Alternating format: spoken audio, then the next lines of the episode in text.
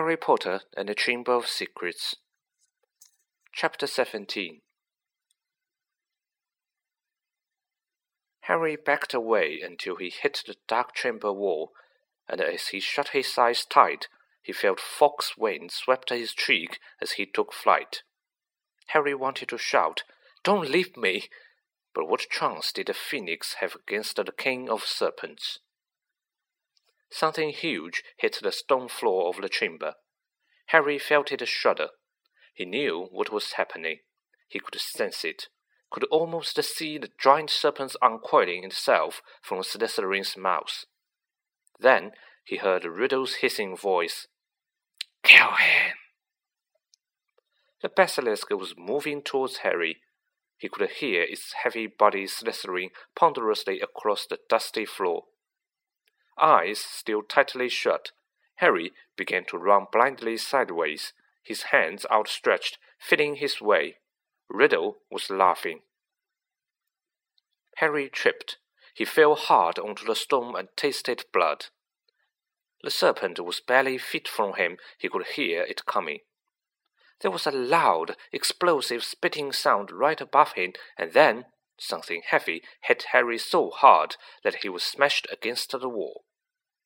Waiting for fangs to sink through his body, he heard more mad hissing, something thrashing wildly off the pillars. He couldn't help it. He opened his eyes wide enough to squint at what was going on. The enormous serpent, bright poisonous green, thick as an oak trunk, had raised itself high in the air, and its great blunt head was waving drunkenly between the pillars. As Harry trembled, ready to close his eyes if it burned, he saw what had distracted the snake. Fawkes was soaring around his head, and the basilisk was snapping furiously at him with fangs long and thin as sabers. Fawkes dived. His long golden beak sank out of sight, and a sudden shower of dark blood spattered the floor. The snake's tail thrashed, narrowly missing Harry and before Harry could shut his eyes, it turned. Harry looked straight into his face, and saw that its eyes, both its great bulbous yellow eyes, had been punctured by the phoenix. Blood was streaming to the floor, and the snake was spitting in agony.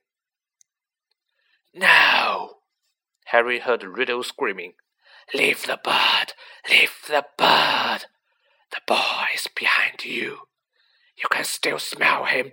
Kill him. The blinded serpent swayed, confused, still deadly. Fawkes was circling its head, piping its eerie song, jabbing here and there at the basilisk's scaling nose as the blood poured from its ruined eyes. Help me! Help me! Harry muttered wildly. Someone! Anyone! The snake's tail whipped across the floor again. Harry ducked. Something soft hit his face. The basilisk had swept the Sorting Hat into Harry's arms. Harry seized it. It was all he had left, his only chance. He rammed it onto his head and threw himself flat onto the floor as the basilisk's tail swung over him again. Help me! Help me! Harry thought, his eyes grew tight under the head. Please help me! There was no answering voice. Instead, the head contracted as though an invisible hand was squeezing it very tightly. Something very hard and heavy thudded onto the top of Harry's head, almost knocking him out. Stars winking in front of his eyes. He grabbed at the top of the head to pull it off, and felt something long and hard beneath it. A gleaming silver sword had appeared inside the head its handle glittering with rubies the size of eggs. Kill the boy, leave the bird. The boy's behind you. Sniff, smell him. Harry was on his feet ready. The basilisk's head was falling, its body coiling around, hitting pillars as it twisted to face him. He could see the vast, bloody eye sockets, see the mouth stretching wide, wide enough to swallow him whole, lined with fangs long as his sword, thin, glittering, venomous. It lunged blindly. Harry dodged and it hit the chamber wall. It lunged again, and its forked tongue lashed Harry's side. He raised the sword in both his hands. The basilisk lunged again, and this time its aim was true. Harry threw his whole weight behind the sword and drove it to the tilt until the roof of the serpent's mouth. But as warm blood drenched Harry's arms, he felt a searing pain just above his elbow. One long poisonous fan was sinking deeper and deeper into his arm, and it splintered as the basilisk keeled over sideways and fell, twitching to the floor. Harry slid down the hall. He gripped the fan that was spreading poison through his body and wrenched it out of his arm. But he knew it was too late. White hot pain was spreading slowly and steadily from the wound. Even as he dropped the fan and watched his own blood soaking his robes, his vision went foggy. The chamber was dissolving into a whirl of dull color. A patch of scarlet swarm passed, and Harry heard a soft clatter of claws beside him. Fawkes, said Harry thickly. You're brilliant, Fawkes. He felt the bird lay its beautiful head on the spot where the serpent's fan had pierced him. He could hear echoing footsteps, and then a dark shadow moved in front of him. You are dead, Harry Potter, said Riddle's voice above him. Dead. Even Dumbledore's bird knows it. Do you see what he's doing, Potter? He's crying. Harry blinked. Fawkes' head slid in and out of focus. Thick, pearly tears were trickling down the glossy of feathers. I'm going to sit here and watch you die, Harry Potter. Take your time. I'm in no hurry. Harry felt drowsy. Everything around him seemed to be spinning. So ends the famous Harry Potter, said Riddle's distant voice. Alone in a chamber of secrets, forsaken by his friends, defeated at last by the Dark Lord he so well and unwisely challenged. You'll be back with your dear mudblood mother soon, Harry, she bought you twelve years of borrowed time. But Lord Voldemort got you in the end, as you knew he must. If this is dying, thought Harry, it's not so bad. Even the pain was leaving him. But was he dying? Instead of going black, the chamber seemed to be coming back into focus. Harry gave his head a little shake, and there was Fawkes, still resting his head on Harry's arm. A pearly patch of tears was shining all around the wand, except that there was no wand. Get away, Bert, said Riddle's voice suddenly. Get away from him. I said, get away. Harry raised his head. Riddle was pointing Harry's wand at Fawkes. There was a bang like a gun, and the Fawkes took flight again in a whirl of gold and scarlet.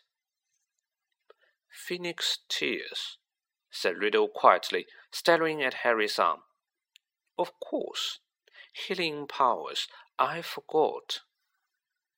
He looked into Harry's face.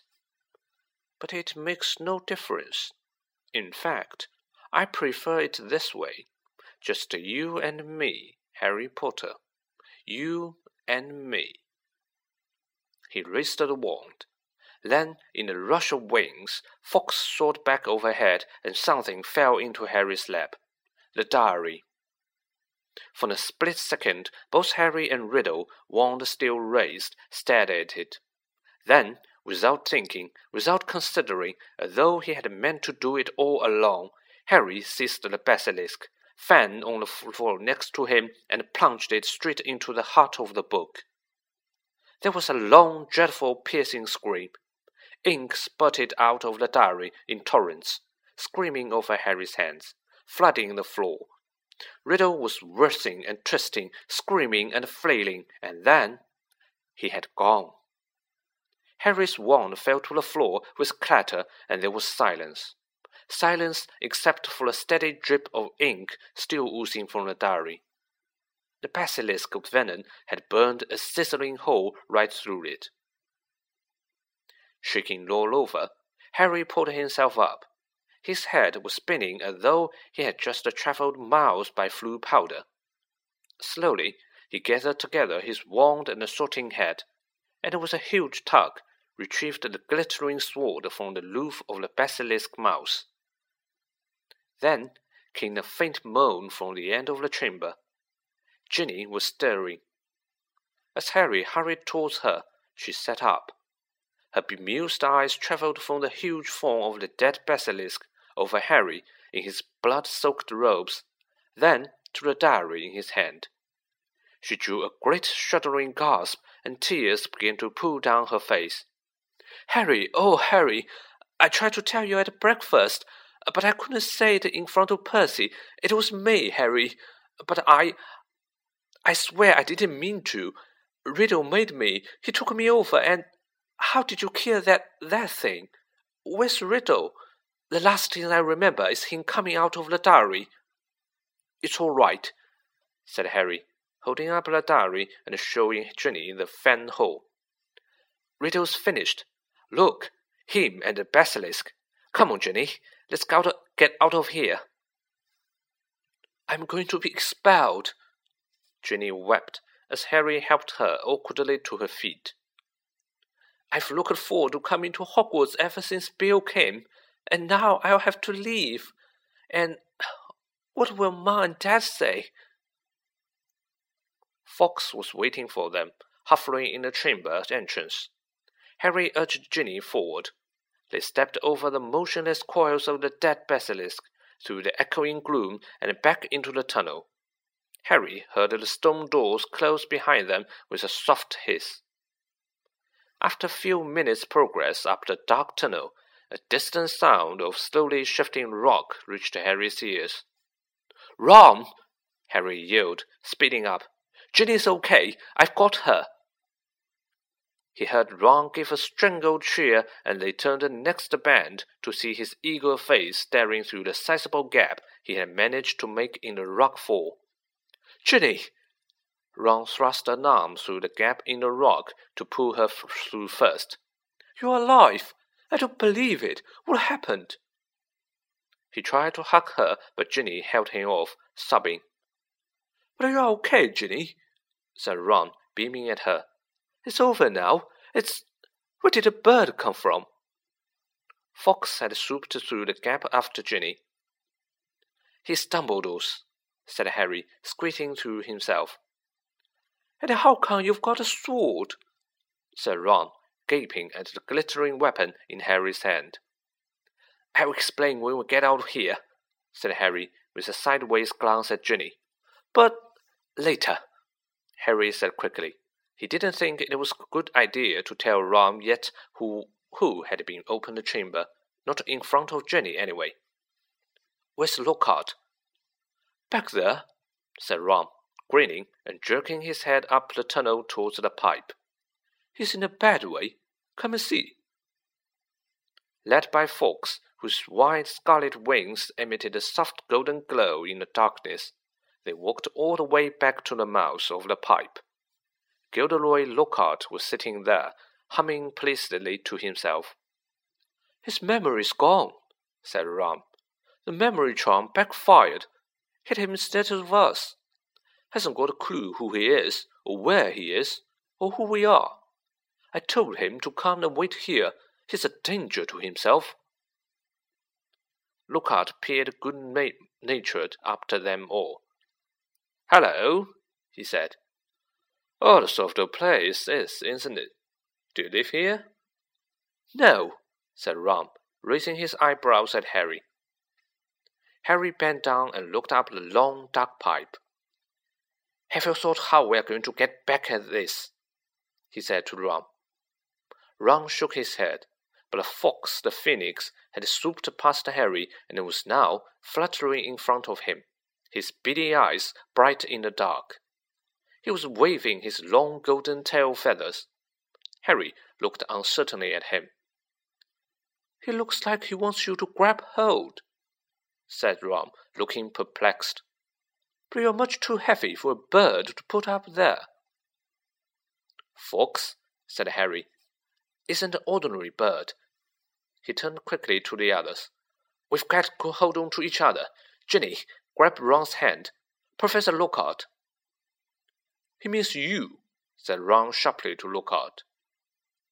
You hold Ginny's other hand.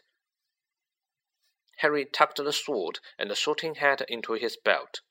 Ron took hold of the back of Harry's robes, and Harry reached out and took hold of Fawkes's strangely taut tail feathers. An extraordinary lightness seemed to spread through his whole body, and next second, with a whoosh, they were flying upwards through the pipe.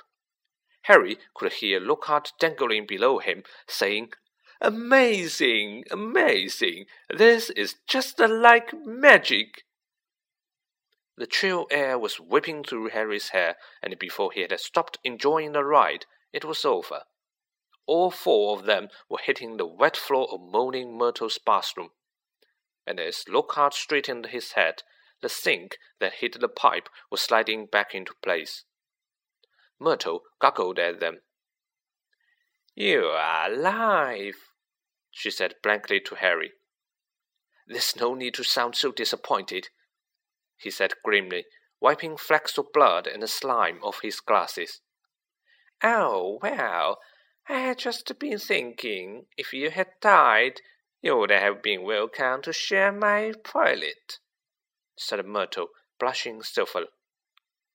Ugh, said Ron, as they left the bathroom for the dark, deserted corridor of outside.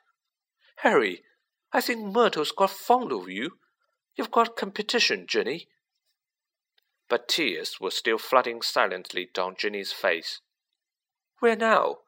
said Ron, with an anxious look at Ginny. Harry pointed. Fawkes was leading the way, glowing gold along the corridor. They strolled after him, and moments later found themselves outside Professor McGonagall's office. Harry knocked and pushed the door open.